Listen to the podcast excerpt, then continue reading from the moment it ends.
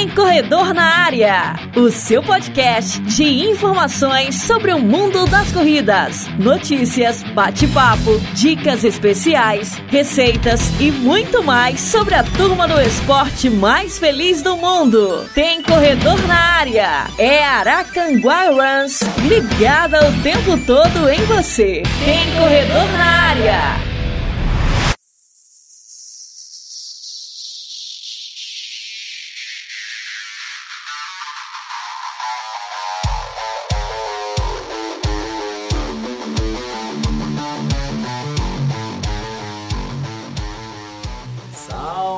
Salve runners! E aí galera, tudo bem com vocês? Eu espero que sim, né? Encontrar todo mundo bem, todo mundo feliz, esse povo lindo, que é essa galera da corrida, mais uma vez e com muito, mas muito prazer mesmo. Estamos aqui para mais uma edição do seu Tem Corredor na Área, o nosso podcast, para falar de informação, tudo quanto é informação do mundo dos esportes rola aqui, cara. Com certeza o seu podcast, aliás, falando em o seu podcast, você pode participar, mandar alô, salve, recado para sua galera, falar da sua prova. Será um prazer para nós termos a sua participação. Beleza? Então, interaja pelas redes sociais, pelo nosso grupo no WhatsApp, nosso Instagram. Aliás, temos Instagram novo para você ir lá curtir, agradecer a toda a galera que chegou no nosso Instagram novo, que é o Aracanguá Run. Se você ainda não segue, segue lá, dá essa moralzinha pra gente, que é muito bacana.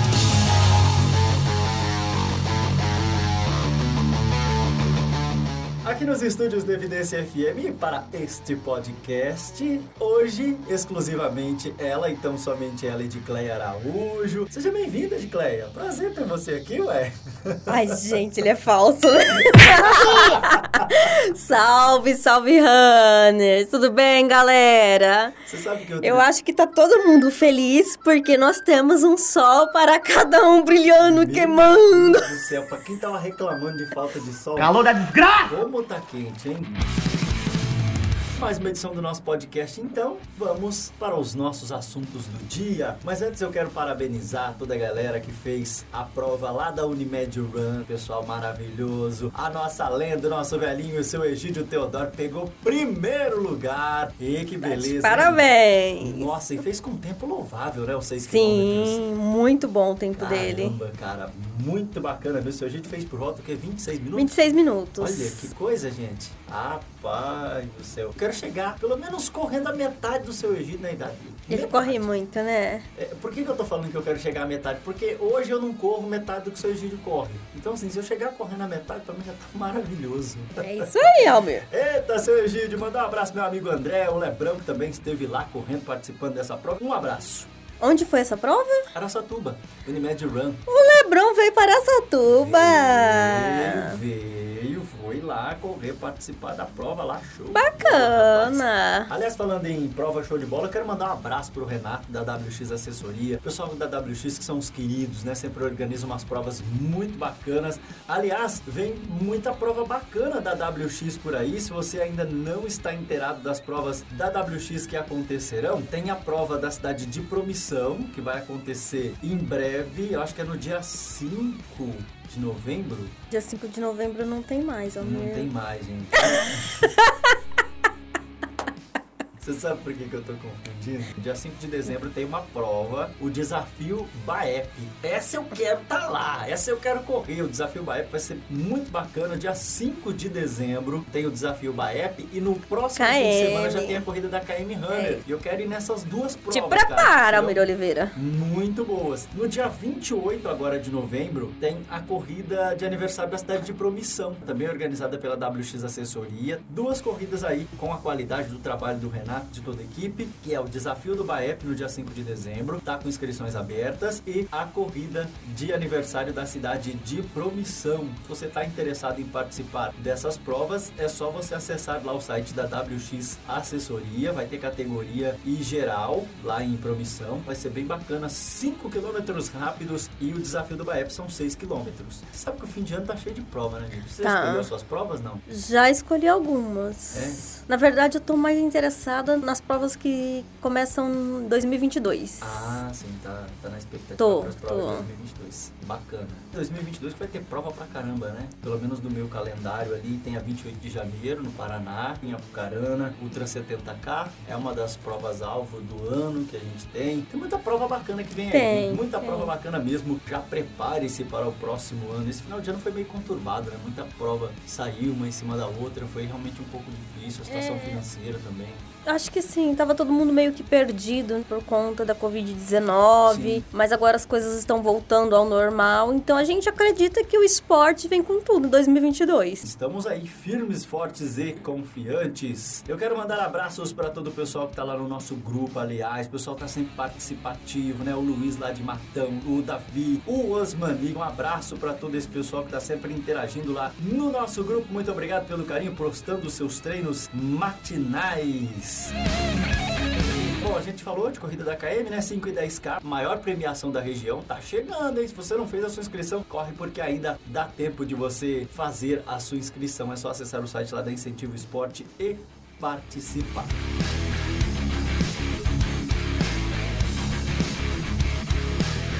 Vamos lá pro nosso Salve Runner de Vamos hoje? lá. É hora então do nosso Salve Runner por aqui. Nosso Salve Runner de hoje a gente vai mandar lá pra Márcia do Correndo com o Coração, que mais uma vez nessa semana tava falando da gente, cara. Márcia, obrigado pelo seu carinho, você é sempre uma querida, eu sempre falo muito obrigado a todos os novos seguidores que chegam no nosso Tem Corredor na área. Meu amigo Al Ferreira, também o Rubão Runner, a Ceia Personal Trainer, muito obrigado pelo carinho. Meu amigo Zé Augusto e também a Carol. Eita, dois queridos, né? Dois queridos. O João Bocato também, muito obrigado. Meu amigo Maicon Castilho, a Aline Bernardes, meu querido Michel Deusdete, a Ismaelda Ribeiro, a Valéria Ferreira Cruz, muito obrigado pelo carinho. O Leandro Silva, minha amiga Daisy Coraza e também a Thaís. Tem mais um cara super bacana que tá sempre participando, sempre ativo, que é o Edmar Silva, gente. Muito bacana Edmar. Tá sempre postando, tá sempre interagindo, incentivando a galera para participar do nosso Tem Corredor na área. Ô Edmar, obrigado mesmo pelo carinho, cara. Nós ficamos muito felizes. Eu quero falar com o Edmar, ele tem um canal lá no YouTube muito bacana, onde ele fala de corrida também, tá? Então tá todo mundo convidado para curtir lá. O Edmar posta no canal dele muita coisa bacana sobre corrida. Ele grava as corridas. Bacana isso. E vocês estão convidados para ir lá curtir, acompanhar, prestigiar também o canal do Edmar. Um abraço para toda a galera que tá parabenizando o seu Egídio. O André tá falando lá parabéns, exemplo. O Sebastião Souza também. A Edna Jardim falando bravo, seu Egídio. O Marcelo Antônio Estevão falando parabéns, campeão. Estive aí, mas infelizmente não pude correr devido a uma contusão muscular. Recuperação rápida para você, Marcelo. Que você possa voltar rapidamente às corridas, cara. Obrigado mesmo pelo carinho. Nós encaminharemos ao nosso querido seu Egídio. O Gilberto Dias Marques, que postou essa semana falando que ele participou lá da Trail Run Espinhaço Extreme 21K lá em Diamantina, Minas Gerais. Meu Deus do céu, eu quero participar de uma corrida dessa. Você quer, amigo? Você me leva? amigo? Leva. É, porque tem que ser assim.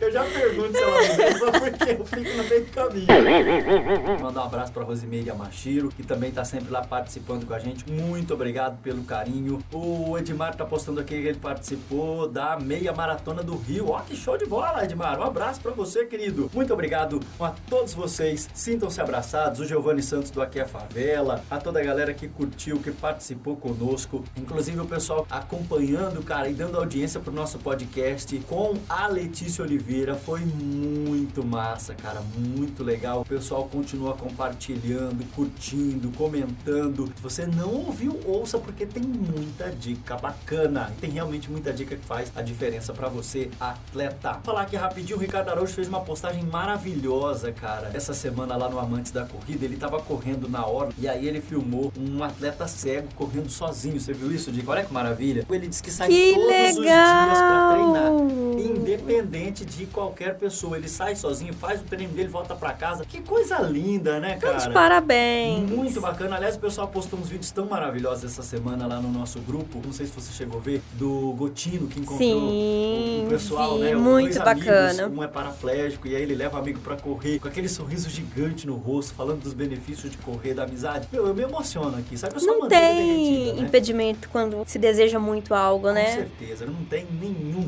impedimento e eu me emociono demais. Toninho Pinho e toda a sua galera que a cada dia cresce mais. Olha aqui o tanto de gente que agora já tá. Corria 3, 4, agora já tem Então, o. Toninho, ele tem Ele tem o dom o de dom de chamar a galera. Rapaz do céu, que que é isso, hein, Toninho? Minha admiração pra você, meu querido. Muito obrigado pelo carinho. O Ricardo também, da galera lá do Sem Fôlego. Obrigado pela audiência. Esse pessoal maravilhoso que nunca perde o nosso podcast. Muito obrigado mesmo pelo carinho de todos vocês.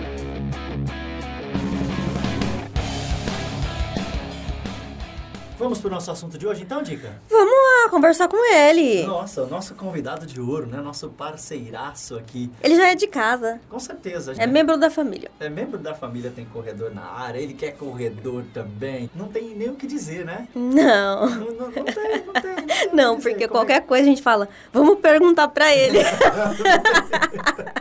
E o, o legal é que ele tá sempre lá, disposto para responder, uma pessoa muito querida. Doutor, o Itaquir Carvalho, seja bem-vindo, doutor! Eita, rapaz, que prazer tê-lo aqui mais uma vez, junto conosco no Tem Corredor na área. Seja bem-vindo, doutor. Um prazer sempre tê-lo conosco. Mir, olá Edcleia, um prazer enorme estar aqui com vocês para a gente discutir um tema muito especial, de muito carinho. Olá a todos os corredores aí que nos acompanham, bombardeando de perguntas toda sexta-feira, nos motivando aí, respondendo as enquetes, nos incentiva bastante a buscar esse conhecimento. Pessoal, às vezes tem alguma dúvida, pergunta lá pro doutor, ele vai saber responder. Doutor Itaquir Carvalho, que é querido já dos nossos corredores, o pessoal que participa muito dos nossos programas todas as sextas-feiras. Aliás, se você não ouve, não acompanha a nossa live, eu te convido. Todas as sextas-feiras nós estamos lá falando sobre Covid-19, as novidades, mas também falamos de outras coisas. Essa semana a gente abordou um pouquinho rápido ali para responder o pessoal sobre padrões de beleza, mas nós vamos fazer um podcast completo sobre este assunto, que vai ser muito legal. Então fiquem atentos. Vamos Mas hoje, Hoje o assunto é muito importante também. mês de novembro, Sim, novembro azul então, né? Novembro Sim, azul. Estamos inclusive aqui com os nossos lacinhos azuis aqui, ó, lindos nossos lacinhos. Aí o pessoal fala assim, posta foto.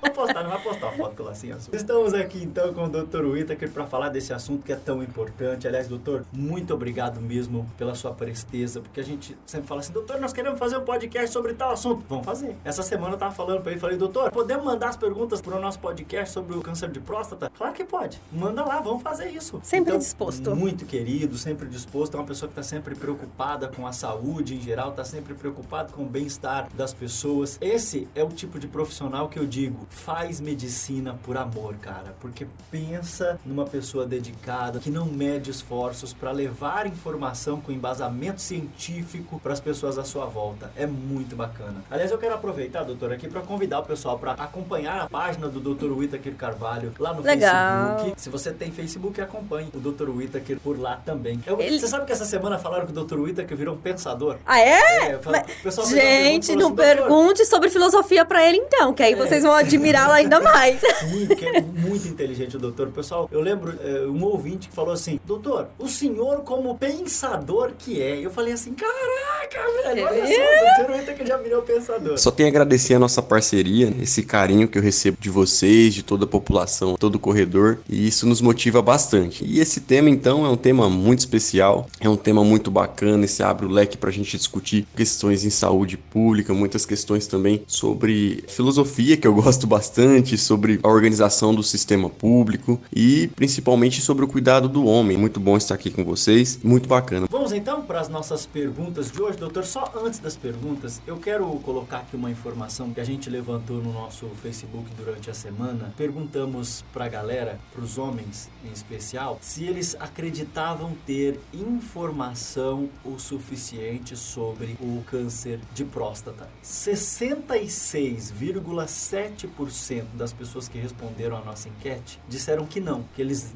não acreditam ter informação suficiente sobre o assunto, enquanto apenas 33,3% disseram que sim, que acreditam, vejam bem, é importante registrar isso, ter informação suficiente sobre o assunto. Então, não tem certeza. Exatamente. Então daí vocês entendem a importância da gente fazer um podcast como esse, da gente abrir esse espaço. Então, muito obrigado mesmo pelo carinho, a galera que perguntou. Ficamos realmente felizes com esse carinho de vocês e vamos responder as perguntas por aqui. Esse levantamento mostra, nessa enquete que vocês fizeram, mostra que pelo menos dois terços né, dos entrevistados não sentem segurança com o tema. E isso é bastante comum, que embora seja bastante divulgado, as informações são bombardeadas, são modificadas ano a ano, e um terço acredita que conhece, acha que sabe bastante sobre o tema. De qualquer forma, esses dois grupos, acredito que depois do podcast vai ser bastante elucidado, acho que vai mudar essa enquete, acho que o pessoal vai conseguir ter mais confiança, ter mais informações sobre o câncer de próstata e sobre a saúde do homem. Então, bora lá, vamos para a pergunta, vamos tentar sanar o máximo de dúvidas aí possível para iniciar, conta um pouquinho pra gente sobre a história do Novembro Azul, doutor. Sim, é legal conhecer, né? A gente contou a história do Novembro do, do Outubro, outubro E ele contou a história pra gente, foi bacana Nossa, demais. E era algo que a gente não sabia, né? Que a gente não tinha aquela informação, né? E foi muito legal. Então vamos saber um pouco agora sobre a história do Novembro Azul. Edclé, eu acho fantástico essa curiosidade de vocês em saber a história, como surgiu, quando. Sempre tem perguntas sobre isso. Isso é muito importante. Entender o surgimento serve para entender a finalidade, serve para a gente entender a realidade atual, se isso mudou de caminho, se isso foi deturpado. E especificamente sobre o Novembro Azul, ele surgiu em 1999 na Austrália, com um grupo de amigos que decidiram deixar o bigode crescer a fim de chamar atenção para esse cuidado da saúde do homem. O grupo realizava ações todo ano e arrecadava um dinheiro que era doado para instituições de caridade. Olha que legal. E aí se foi tomando um sucesso muito grande. Em 2004 surgiu a Movember Foundation Charity, sendo Movember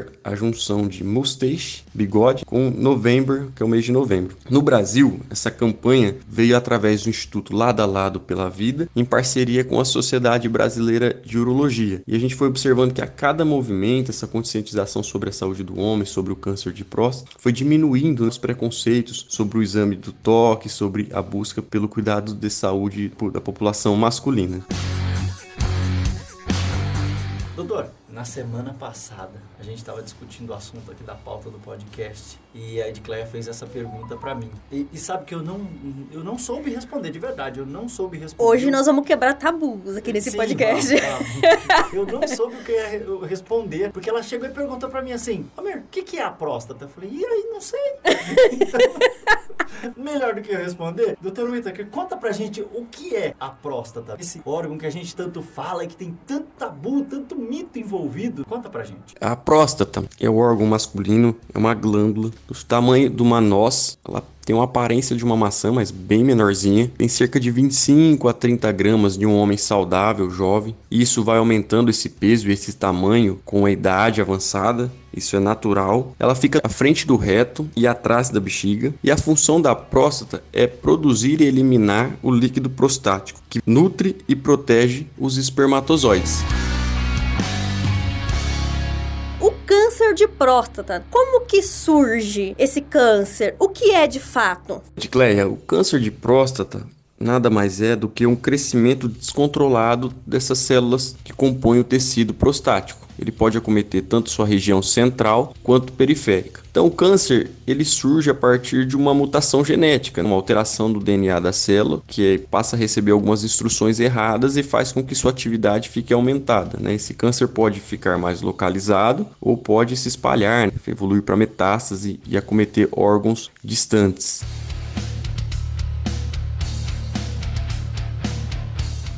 importante a gente citar a questão de sintomas e diagnóstico. Teve muitas perguntas, a gente acabou unindo tudo numa só para ficar mais fácil. Conta pra gente um pouquinho sobre os sintomas e também o diagnóstico do câncer de próstata. Sua pergunta, Almir, sem dúvida, é de grande utilidade prática e toda a população tem que ter acesso a essa informação. Os principais sintomas de detecção precoce do câncer de próstata são a dificuldade de urinar, a diminuição do jato de urina, a necessidade de urinar mais vezes durante o dia ou à noite e sangue na urina. Ter esses sintomas não quer dizer que você tenha o câncer de próstata, mas que merece a investigação. É mais provável que não tenha, mas precisa procurar o sistema de saúde para ser descartado. A partir desses sintomas, o médico vai poder fazer outros exames, como o toque retal ou a dosagem do PSA no sangue. Tendo alteração nesses exames, pode ser solicitado um ultrassom da próstata e até chegar o diagnóstico definitivo que é feito através da biópsia prostática, ou seja, pegar a próstata, um pedacinho dela, colocar isso na lâmina de microscópio e ver essa proliferação celular através de um tecido, de uma desorganização tecidual ali. Aí nós teremos um diagnóstico definitivo de câncer de próstata. Doutor, por que só a partir dos 45, 50 anos ou qualquer homem de qualquer idade pode estar tá fazendo esse exame? A gente teve essa dúvida no caso das mulheres, por que não fazer da mamografia? Antes da mamografia, por que não fazer antes? E no câncer de próstata a gente se deparou com uma situação parecida. Parecida, né? tem uma Onde idade. O exame começa a partir dos 50 anos. E aí, doutor? Bom, pessoal, primeiro eu vou tentar explicar a diferença de rastreamento para detecção precoce. O rastreamento são exames feitos a fim de detectar a doença antes mesmo dela ter sintomas. Por exemplo, no câncer de mama, nós fazemos uma mamografia num grupo populacional feminino antes mesmo dela ter qualquer sintoma a fim de detectar essa doença numa fase muito inicial.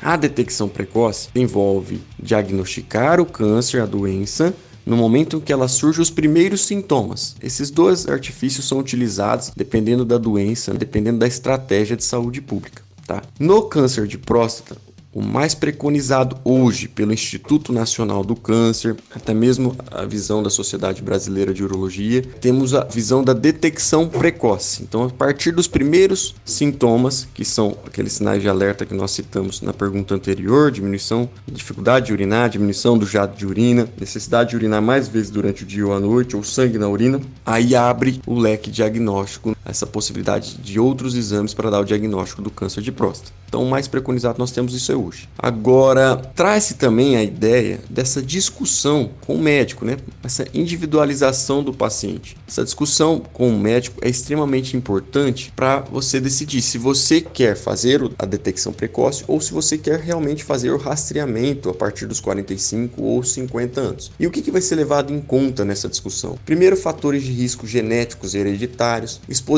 ambiental também, algumas substâncias que predispõem ao câncer de próstata, né? ou até mesmo a sua ansiedade, a sua preocupação, cancerofobia, tudo isso pode ser levado em conta para você ser um grupo que deseja fazer rastreamento, ou seja, não, não quero esperar ter nenhum sintoma e quero fazer isso a partir dos 45 ou 50 anos. Por que, que, essa idade mais tardia? Porque diversos estudos demonstram que o surgimento do câncer de próstata é muito mais tardio, o principal fator de risco é a idade. Então, assim, não, o risco-benefício não compensa antes dessa idade, porque fazer essa detecção, esse rastreamento, pode dar muito falso positivo e vai levar você a ser submetido a exames desnecessários ou até mesmo ser retirada sua próstata de uma forma desnecessária antes desses 45 anos de idade. Apesar de que, caso você apresente qualquer um desses sinais de alerta, independente da idade, você vai ser avaliado por possível câncer de próstata. Então, Quero que fique essas duas coisas. Rastreamento, você não tem sintoma nenhum e vai ser buscado a doença bem no início. E detecção precoce é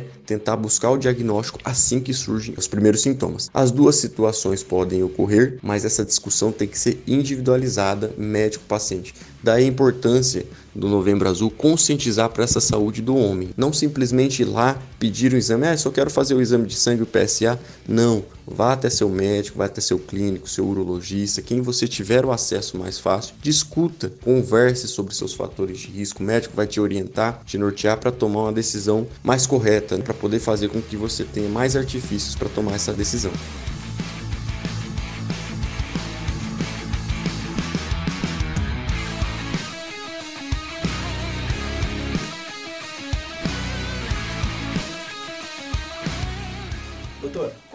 A diferença entre o exame de sangue e o exame de toque? Apenas o exame de sangue é seguro para avaliar a existência de um câncer de próstata? O exame de toque retal visa buscar uma normalidade anatômica, ou seja, essa proliferação celular, essa formação do câncer ali numa região periférica da próstata, o médico consegue através do toque sentir. Então esse é um grande indicador aí do câncer de próstata. Já o exame PSA, o exame de sangue, o antígeno prostático específico, é um exame bioquímico, ou seja, a próstata libera esse antígeno numa quantidade X, e isso é normal todo homem vai ser detectado isso no sangue. Sai da próstata, cai na corrente sanguínea, na hora que você coleta o sangue você consegue identificar. Porém, valores elevados sugerem é, a presença do câncer de próstata. E esse PSA pode ser avaliado de diversas formas. Né? Tem isoformas do PSA que pode ser avaliado, a velocidade de crescimento, ou seja, quanto que variou de um ano para o outro, a concentração e até tem alguns índices matemáticos que podem ser feitos com algumas isoformas que sugerem maior probabilidade de câncer de próstata. Um exame tanto tanto o toque quanto o PSA, sem uma análise, um julgamento clínico adequado, se mostra muito insuficiente. Nós temos um resultado muito mais efetivo de diagnóstico quando a gente analisa fatores de risco do paciente, quando a gente analisa a idade, a condição clínica, sintomas que ele possa vir a acontecer, e aí a gente abrir mão ainda do PSA e do toque retal, nós teremos uma segurança muito maior. Mas realmente definitivo, essa alteração somente do PSA é muito pouco, é muito insuficiente suficiente, porque ele é muito pouco específico. Ou seja, ele pode subir em diversas situações, como alguns esportes, como ciclismo, andar a cavalo, também ter valores elevados em caso de infecção de urina, em caso de retenção de urina. Então, ou seja, essa avaliação clínica é essencial. Esse raciocínio é fundamental para não ser submetido a exames desnecessários e também não ficar ansioso, não ficar acreditando que tem um câncer de próstata simplesmente pela elevação de um exame. Hemorroidas tem alguma relação com o câncer de próstata? Ou pode causar o câncer de próstata? Mito ou verdade? Edclé, é mito. A doença hemorroidária e o câncer de próstata não tem nenhuma associação, nem positiva nem negativa. Então, quem tem doença hemorroidária não tem nenhum, não é classificado como nenhum fator de risco para desenvolver câncer de próstata. Né? A anatomia é diferente, a localização é diferente e nenhum estudo demonstrou essa associação. Então, é mito. Na semana passada surgiu essa dúvida com relação à vacinação da Covid e o câncer de mama. E logo depois surgiu essa dúvida com relação ao câncer de próstata. Assim como no diagnóstico do câncer de mama, é necessário para o diagnóstico do câncer de próstata aguardar um período depois de a pessoa ter feito a vacinação contra a Covid-19 para evitar a possibilidade ali de um falso positivo ou de um falso negativo devido às alterações que a vacina causa? Em relação ao, ao câncer de próstata, não houve até o momento nenhuma relação que o pós-Covid ou até mesmo a fase aguda do Covid possa alterar os valores do PSA e muito menos do toque retal. Então esses dois exames não devem ser postergados caso você tenha esteja com Covid, né, ou você esteja na fase pós-Covid. Câncer de próstata causa impotência? Mito ou verdade? Então, Edicleia, o câncer em si, ele não causa impotência sexual, visto que o câncer de próstata, ele é de um crescimento lento, às vezes demora 10 anos para crescer um centímetro cúbico de câncer. Porém, o tratamento cirúrgico do câncer de próstata pode causar disfunção erétil, é uma das maiores preocupações. Hoje a gente avançou bastante nas tecnologias que consegue preservar o plexo venoso ali ao redor da próstata, mas mesmo assim um grupo populacional pode desenvolver a disfunção erétil a depender de fatores de risco anterior também. Então, se é tabagista, tinha colesterol alto, já tinha diabetes, passa por um procedimento cirúrgico desse, tem maior probabilidade de desenvolver a disfunção erétil.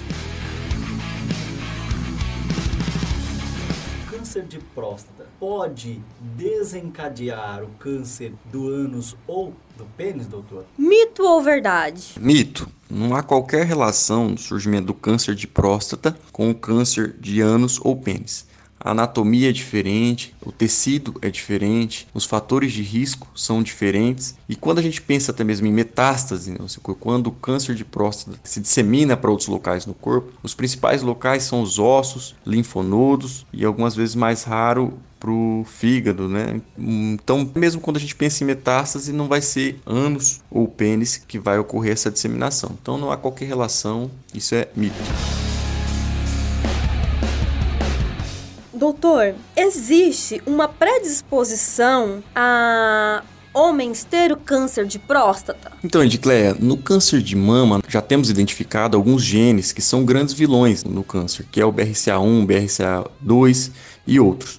No câncer de próstata, nós não identificamos ainda nenhum gene vilão ali que pode ser um grande predisponente. Porém, a gente já tem vários fatores de risco bem consolidados, bem determinados na literatura. Sabidamente, a idade é o principal fator de risco, o fator de risco mais importante. O aumento da mortalidade é muito maior após os 50 anos. Outro fator também é o fator genético, né? pai ou irmão com câncer de próstata antes dos 60 anos, que podem refletir hábitos alimentares, estilo de vida ou até mesmo algum fator genético ainda não identificado nessas famílias, mas sabemos que quando se tem esse histórico familiar, precisa se atentar um pouco mais. O excesso de gordura corporal, a obesidade, aumenta o risco de câncer de próstata avançado e a exposição a algumas substâncias, como as aminas aromáticas, comum na indústria química, mecânica e de transformação do alumínio, o arsênio que é usado como um conservante também, como agrotóxico, derivados do petróleo, como motor de escape de veículos, né, hidrocarbonetos policíclicos, aromáticos, fuligem, dioxinas, estão associados ao maior risco do câncer de próstata.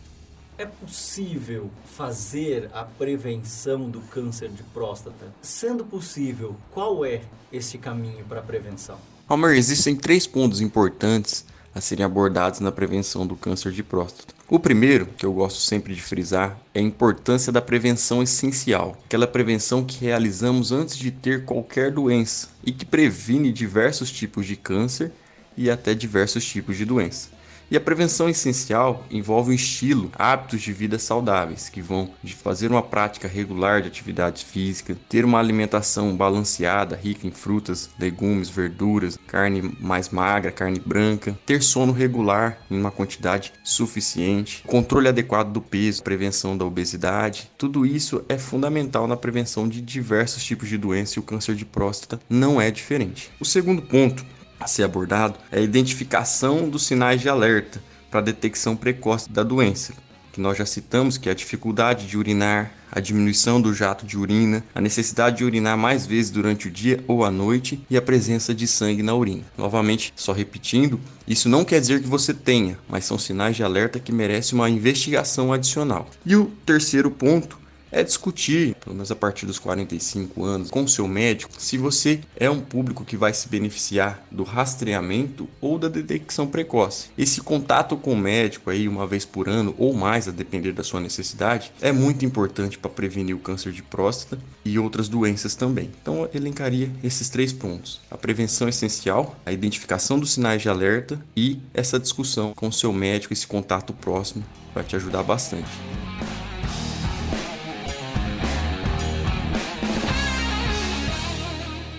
Homem foi diagnosticado com câncer de próstata. Qual o caminho a seguir agora? Qual é o tratamento a ser realizado? É cirúrgico? Químio? Qual é o tratamento indicado? Após o diagnóstico confirmado do câncer de próstata, o próximo passo é sua classificação de acordo com a localização. Se ele for restrito à próstata, ele é classificado como um câncer localizado. Quando ele adentra estruturas adjacentes à próstata, ele é chamado de câncer localmente avançado. E quando ele encontra outros órgãos distantes, ele é chamado de câncer metastático. A partir dessa classificação, vai ser escolhido a melhor abordagem, o melhor tratamento. Para o câncer localizado, pode ser indicado a cirurgia, retirada da próstata, a radioterapia ou mesmo em algumas situações a observação vigilante, em que esse câncer é analisado anualmente sem ter nenhuma intervenção cirúrgica ou radioterápica. Na doença localmente avançada, a gente geralmente utiliza radioterapia ou a cirurgia ou a combinação de ambas e utilização também do tratamento hormonal.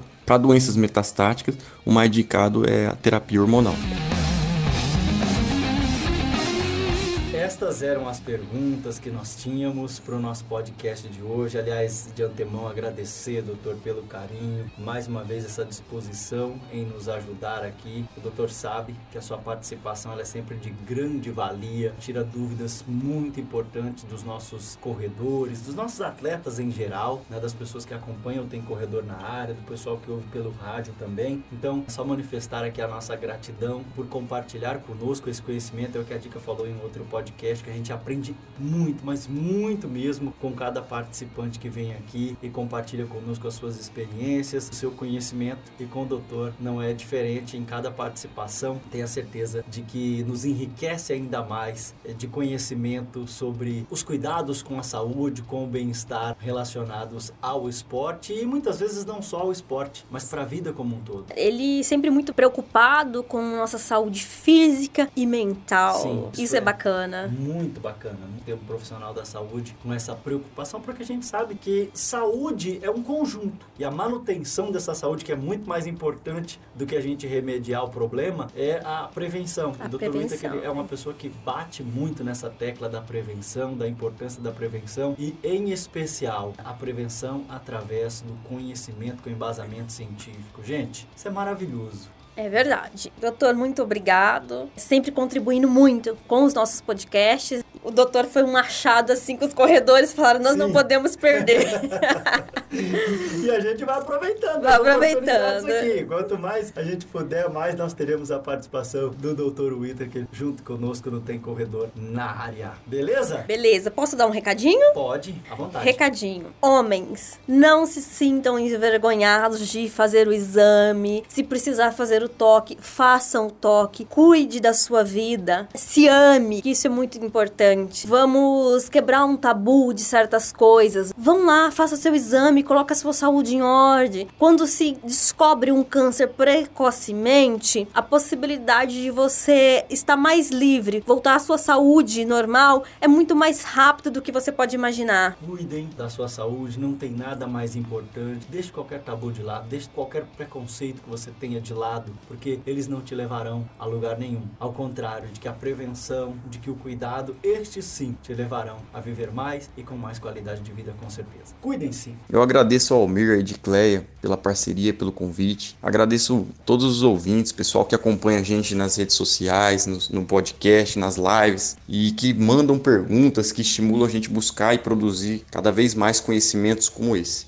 É muito importante no momento em que a gente está vivendo a busca por fontes confiáveis, a busca por esse debate, trazer a educação em saúde cada vez mais à tona, que faz parte da construção da nossa sociedade, da construção da nossa saúde individual. Para promover esse bem-estar físico, social e mental, o desafio é enorme e eu tenho certeza que passa pelo conhecimento e passa também pela prevenção essencial, aquela prevenção de bons hábitos, cultivar bons hábitos, ter um estilo de vida mais saudável. Agradeço a oportunidade, faço um convite para vocês, querem conhecimento como esse, essas, a gente está fazendo um trabalho de postagem, de conscientização, de orientação, buscando as evidências novas, mais avançadas que tem. Pode me seguir nas redes sociais, na página do Facebook é Dr. Whittaker Carvalho e no Instagram é Whittaker Carvalho. Agradeço novamente esse convite e já vamos pensando no próximo. A gente vai estar na sexta-feira na rádio, fazendo a live semanal e vamos tentar produzir cada vez mais conhecimentos como esse para a gente poder alavancar ainda mais a saúde da população brasileira. Um abraço a todos e até mais. É isso, minha gente. Agradecemos pelo carinho e a audiência de todos vocês. Estaremos de volta agora na próxima semana com mais uma edição e sempre com assuntos que vocês nos indicam por aqui. Aliás, continue indicando por lá, participando do nosso grupo. Um grande abraço a todos e. Salve, Runners!